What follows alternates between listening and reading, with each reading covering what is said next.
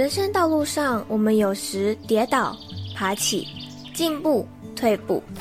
路途中，希望我的文字、声音能陪伴你一起前进。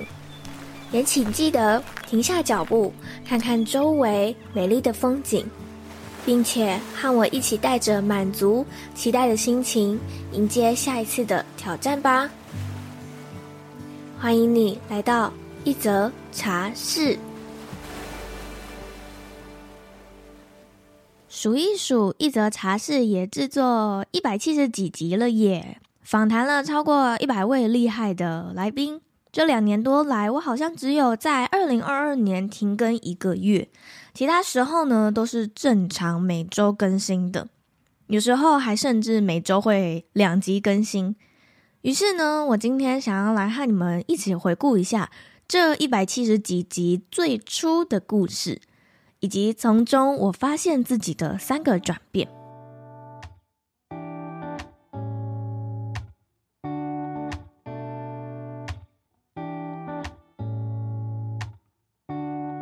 近期我越来越多的机会可以单独的和一些茶友们见面，他们呢都有共同的问题，就是 Joyce，你一开始是怎么开始 Podcast 的啊？虽然我在很多的访谈或者是自己以前的内容都分享过了，但是我知道有些茶友不是每一集都会听，也有可能是一些新的茶友。反正呢，今天这一集就是一种说故事的感觉。那我们就先把时间拉回到二零一九年吧。如果啊，你是追踪我两年以上的茶友，应该知道我在二零一八年十二月的时候经历了诈骗的故事。所以呢，我在二零一九年情绪还是非常低迷的。当时我真的知道什么叫做行尸走肉，我就像是一个赚钱的工具，对任何快乐的事物都无感，也没什么值得让我开心的事。但我至今还记得那一个晚上。我躺在我家的沙发上面等待晚餐。当时呢，iPhone 开通了可以删除内建 APP 的功能，于是我开始大力的扫除那些我早就看不顺眼的 APP，而 Podcast 呢，就是其中一个要被删除的 APP。不过我心里想着，删除前先看看这个紫色的东西到底是什么好了。于是我点了进去，就像是掉进了兔子洞一般。里面的一切是我陌生又从未见过的世界。记得当初只有百灵果、玛利欧陪你喝一杯，还有左边茶水间这些元老级的前辈们。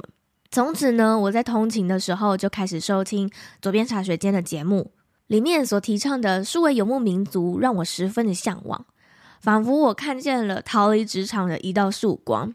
我开始钻研何谓数位游牧。该怎么做才能够成为像 Zoe 一样的人呢？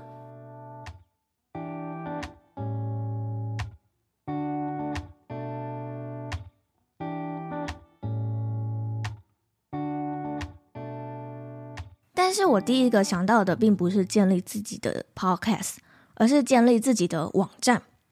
如果你有经历过无名小站的人啊，应该都曾经有过属于自己的部落格吧。我以前就是喜欢在自己的无名小站写一些文章啊，或者是旅游心得。可是我不喜欢匹克邦的版面，而且毕竟匹克邦还是 under 在一个平台下面的，谁知道他会不会哪天就走上无名小站的后尘呢？所以在评估这些过后，我观察了 Zoe 的网站是用一个叫做 WordPress 来架设的。于是我开始研究 WordPress 到底是什么，该怎么去架设自己的网站。当时我还是一个春水堂的员工，每天下班大概都已经到十一二点了。下班之后呢，我就开始研究架设网站到凌晨三点，而隔天早上呢，十二点又再次出门上班，持续这样的轮回大概一个月，我的官网雏形终于好了。如果你现在点击官网的网址，那已经是改了不知道几版的样子了。最初的样子真的太可怕，就让我带着它进到我自己的棺材里面吧。架设网站好后，我开始疯狂的撰写文章，每周规定自己至少要产出三篇文章。同一时间，我接触到了联盟行销，所以我都写一些可以透过联盟行销赚钱的文章。但因为好赚钱的主题与我自己喜欢的非常不一样，所以也就是，后来我才都写自己喜欢的内容，或者是原创的文章。我也是那个时候我才知道联盟行销好像不适合我。当然，这样高产量的生活不到一年，我的灵感就开始枯竭了，我写不出来了。于是我就想说，嗯，既然写不出来，那就用说的吧，就是这么单纯。于是呢，我在二零一九年的十二月，对着电脑，甚至那时候连个麦克风都没有，开始录下了我自己的第一集节目。生疏的剪完，加上还可以的音乐，设计还可以的封面，就这样。一则茶室 Podcast 节目诞生了。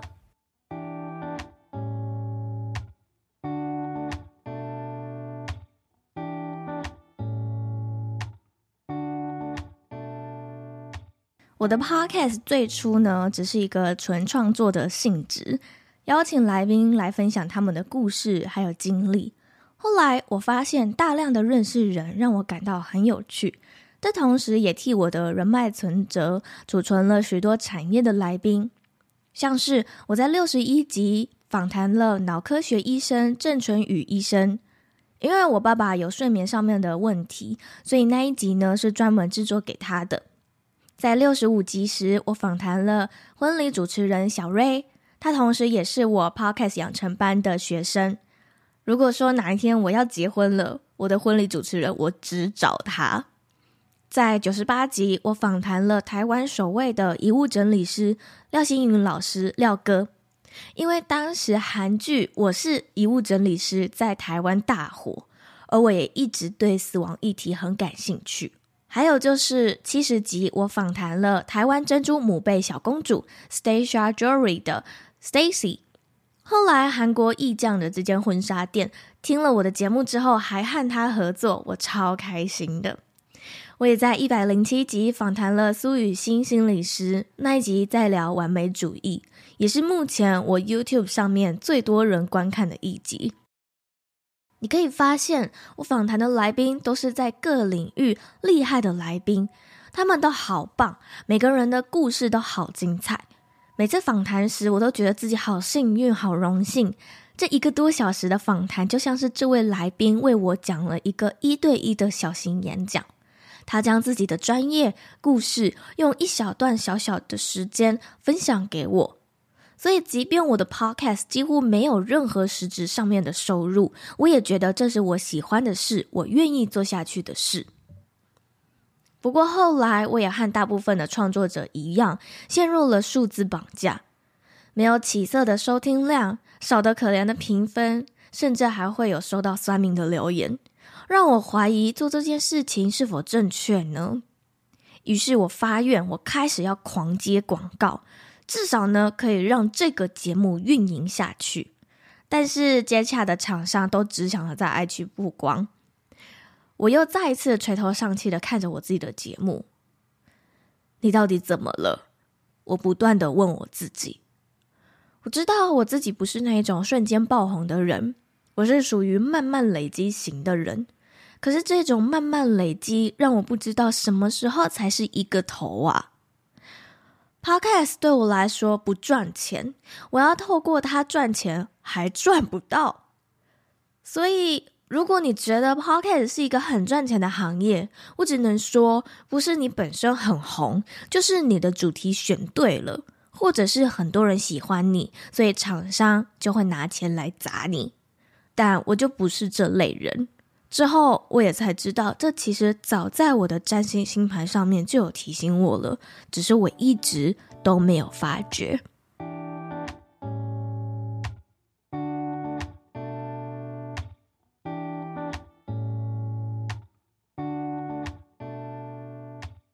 不知从何开始。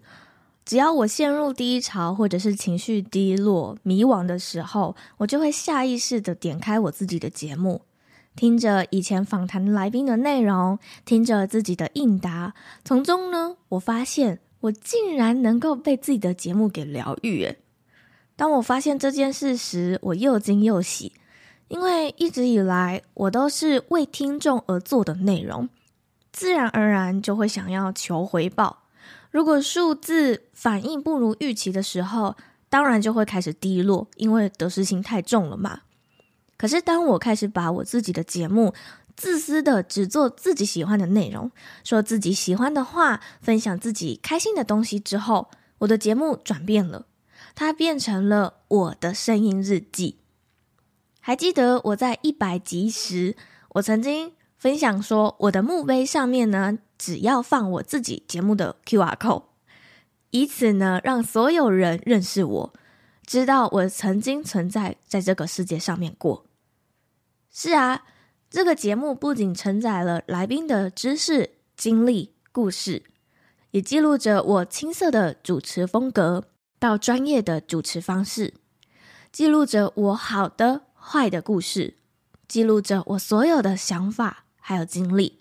它是很沉重且有重量的，它是我曾经存在过的证明。讲到这，我已经把我三个阶段的故事都讲完了。那未来呢？我在六十八集时录制了一则茶室一岁啦，要封麦还是继续讲下去呢？我很喜欢 Podcast 这个媒体，我也很喜欢用这样的形式来记录我自己的故事。但是我从二零二二年的下半年，我再度找不到方向，怀疑我自己做这件事情真的能够帮助到别人吗？我能认识听众的方式，就是从后台数据来观看。虽然每一集都有稳定的成长，然后呢，没了。每半年才有一则留言，每八个月才有一个抖内，还有留言。我很少收到粉丝或者是听众的私讯，说我的哪些内容有帮助到他。大部分在社群上会与我互动的粉丝，都是聊其他的事情。但这无法让我知道自己做的内容真的有用吗？我开始迷失了，这也是我二零二二年停更一个月的原因。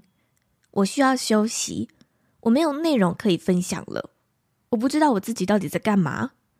虽然有很多茶友给我的回馈是，你都好清楚你自己未来的方向哦，感觉你是一个知道自己要什么的人，可能是当局者迷吧。我真的不知道。如果你听到这里，我想你应该是很喜欢一则茶室这个节目吧？欢迎你帮我们到 Apple Podcast 上面打新评分、留言，写下你对于这一集的感想，或者是也可以帮我们分享到 Instagram 现实动态上面，分享给所有你的朋友们。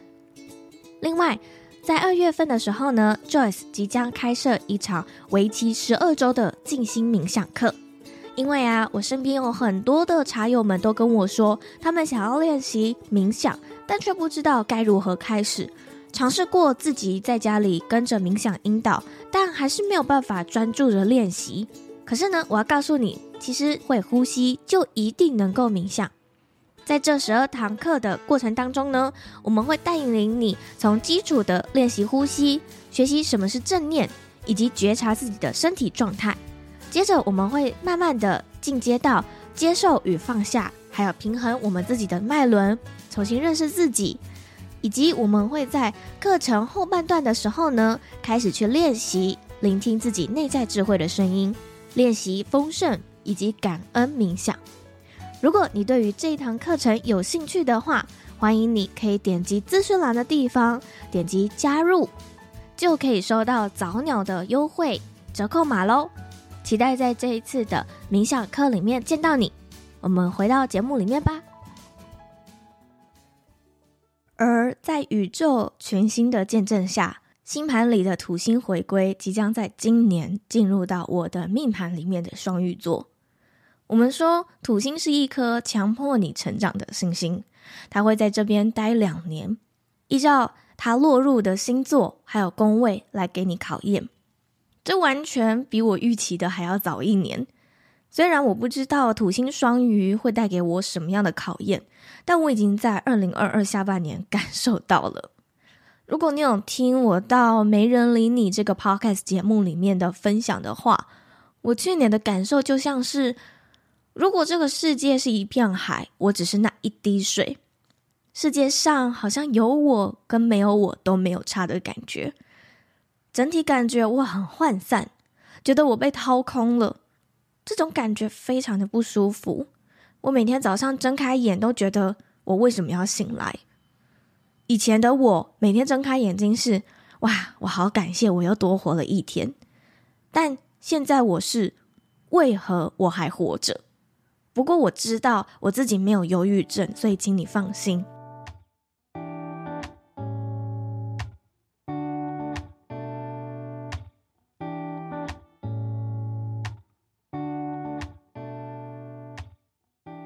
这也让我再次找上我的占星老师 Rita，我非常紧急的预约了他的咨商。我真的觉得某一天我可能就会做出一些伤害我自己的行为。以下呢是老师利用星盘开导并且给我的建议，可能会有一些占星的专有名词，我还是会一一的为大家讲解。因为基于私人的关系，所以我可能没有办法将当天咨商的过程当中的录音放上来，但是我还是会慢慢的说给大家听。许多人呢，在看唐老师的直播时，都会看看自己的上升星座或者是太阳星座，这是我们灵魂想要学习的，以及我们此生的英雄之旅。你可以打开看看自己的星盘。从你的上升星座的点往右看到它的另外一端落在哪一个星座，这里称为下降点。下降点叫做你不愿承认的黑暗面。假设你面前有一个人，他的行为、讲话的方式，任何一点，反正会让你有反感或者是讨厌，那么恭喜你，他是在呈现你内在不愿意承认的那一面。我们说。你的外在世界都是你内在世界的投射，因为你讨厌这些面相，可是你不愿意承认。现在有一个人透过你内在的投射来演这一面，让你知道。所以，如果你能够接受自己下降点的话，那么很棒，因为你整合了自己不愿意承认的那一面。你现在可以多多的朝你上升星座那个灵魂想成为的样子迈进了。而我的下降点呢，是摩羯座，摩羯座的意思是体制还有框架。我非常讨厌体制还有框架，这在我成为自由工作者之前，我就已经发现了。我知道我自己不适合成为别人的员工，因为我不喜欢别人叫我做什么，我只做我自己想做的。我不想做的，基于薪水，我还是会去做，但是我只会做到领多少薪水，做多少事。摩羯座也和掌控有关。当我成为自由工作者之后，我身边没有老板，没有体制了，所以我开始将这一面的掌控放在我自己身上。我有纪律的定出自己的 SOP，做图的 SOP，Podcast 流程的 SOP，还有撰写文章的 SOP。自由工作者最大的缺点就是工作与生活融在一起。聪明的你应该猜到了吧？我也建立自己生活的 SOP，几点几分就是该做什么事情，星期几就是要做什么事情。虽然我看似好像自由了，但其实我又把我自己给框架住了。当我在这些自己建立起来的 SOP 看不出成效的时候，因为成效是不可控的，我会开始慌张，所以我开始想要掌控更多我想去掌控以及我能够掌控的东西，那就是赚钱。这是最实际也最容易落入的陷阱，所以我迫切的想要赚到钱。当我赚不到钱的时候，我又会再次的陷入自我怀疑，这是一个恶性循环。而这都是因为我太想抓住了。所以下降点，摩羯座要学习的就是放手。听到这，我的眼泪默默的落下了。身旁的男友觉得纳闷，不是。才刚开始智商不到五分钟吗？因为呢，我在二零二二年的时候很努力的放松还有休息，可是这句话很矛盾。为什么放松休息要努力呢？或许在听这一集的你可能不太理解，可是呢，在我的行事历上面，我需要写上今天休假，或者是我需要提醒自己隔几天我要去按摩，或者是我写上今日要放空，把时间留给自己。因为如果我不提醒我自己的话，我会一直工作，一直找事做。是的，过度努力，这本书再重看一百遍，这样的方式让我其实时时刻刻感觉好像都没有放松，或者是刻意的去放松。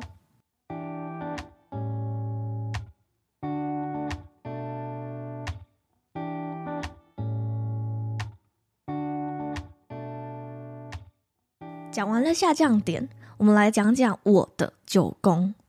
九宫呢，代表着海外教育哲学理念，而我的九宫有四颗星，其中有三颗就是落在双鱼座。所以啊，我在社群上面分享的理念、身心灵的内容，其实就是对照着我的九宫。再往旁边看一下十一宫。这里呢，有我的月亮，还有金星。十一宫代表着群体还有社群，所以整体星盘来看，我是非常适合成为社群领域里面的人的。可是为什么我会迷惘、迷失的感觉呢？先来讲讲十一宫的月亮好了。月亮其中一个代表的就是情绪。十一宫是社群，所以你把这两个东西加在一起，就是我心情不好，所以我就不会想要分享九宫的理念。我没有分享这个理念，我十一宫的社群就没有东西发，这都是环环相扣的。我没有分享东西，下降点的摩羯就会不舒服，因为我会觉得自己没有价值。环环相扣的情况下，我会更迷失自己，更不知道自己在干嘛。而这些问题都是出在九宫，因为我持续输出了三年，我输入的速度完全赶不上我输出的速度，我每一周都在被产出追着跑，我要花很大量的时间在剪辑、企划、排程、上架，还有邀约来宾，以至于压缩到我其他可以输入或者是休息的时间，所以我。九宫出了问题，会影响到十一宫，进而再引发我的下降点也跑出来了。我很庆幸我自己找了 Rita，因为我终于找到我二零二二下半年不舒服的原因了。他提醒我，土星回归双鱼的这段时间，我会更迷路、更涣散，所以我要潜心的去灵修，把地基打稳。这和之前有一位紫微斗数老师和我说的。从二十六岁开始的往后十年，要开始学习身心灵打地基，而这有一个异曲同工之妙。我不再是一个小魔女，而是真正的灵修者。今天这一集呢，是想要分享给大家我这半年来的转变以及低潮。我一直都知道我自己的低潮还没有走出来。或许就是从去年阿努比斯来到我面前提醒我的时候开始的吧。哼，真是谢了。于是呢，在这一集之后，我每一个月更新的频率会调整成双周更新，但是每个月十四号还是会上线光是听电影的单元。而我要将自己的重心都放在灵修以及疗愈个案上面。之后催眠疗愈还有。占星解盘每个月的名额会大大的提升，之前我每个月只开十个名额，之后可能会是它的两倍，或再更多。每个月的预约名单还有预约日期都会放在官网上或者是 IG 上，如果你有需要的话，可以随时前往预约。我也会开始开一些身心灵的课程，还有工作坊，像是我们在今年二月就会开一班为期十二周的静心冥想课。如果你想念我的声音，或者是我的陪伴，可以来报名这堂共修课，或者是就直接预约我的一对一疗愈喽。但为什么一直做个案能够帮助我的灵修呢？因为我相信每一个来到我面前的个案，同时也是我的灵性导师，他们的课题也同时是我的课题，协助他们疗愈的过程当中，也同时在疗愈我自己。借此，我也能够看到许多人不同的想法，同一个事件不同的解决方式，不同的切角，这些都是能够帮助我在身心灵领域的成长。我说过，Podcast 是我一直一直都会做下去的平台，只是现在我要把大部分的重心从这里移开到我自己身上了，不然宇宙会给我更重的考验，让我回到自己身上。直到我回到灵魂最初安排的正确道路为止。再次感谢一直以来收听这个节目的你们。我知道有些茶友每周都会固定收听，如果我没有按照时间更新的话，还会私讯我，问我说怎么了。但其实有些时候可能只是水逆，我忘记排程了。降低频率之后，对你们来说可能会有一点点的难过，但我知道你们还是会祝福我的。请你给我一两年的时间，让我把重心放在个案上。最后呢，如果你问我我最推荐哪一集的话，我会说你可以现在把这一百七十几集全部重听一遍，你就会发现这一路走来我的成长过程。还有这些来宾们精彩的故事分享，因为每一集我都做得很棒，每一集我都很喜欢。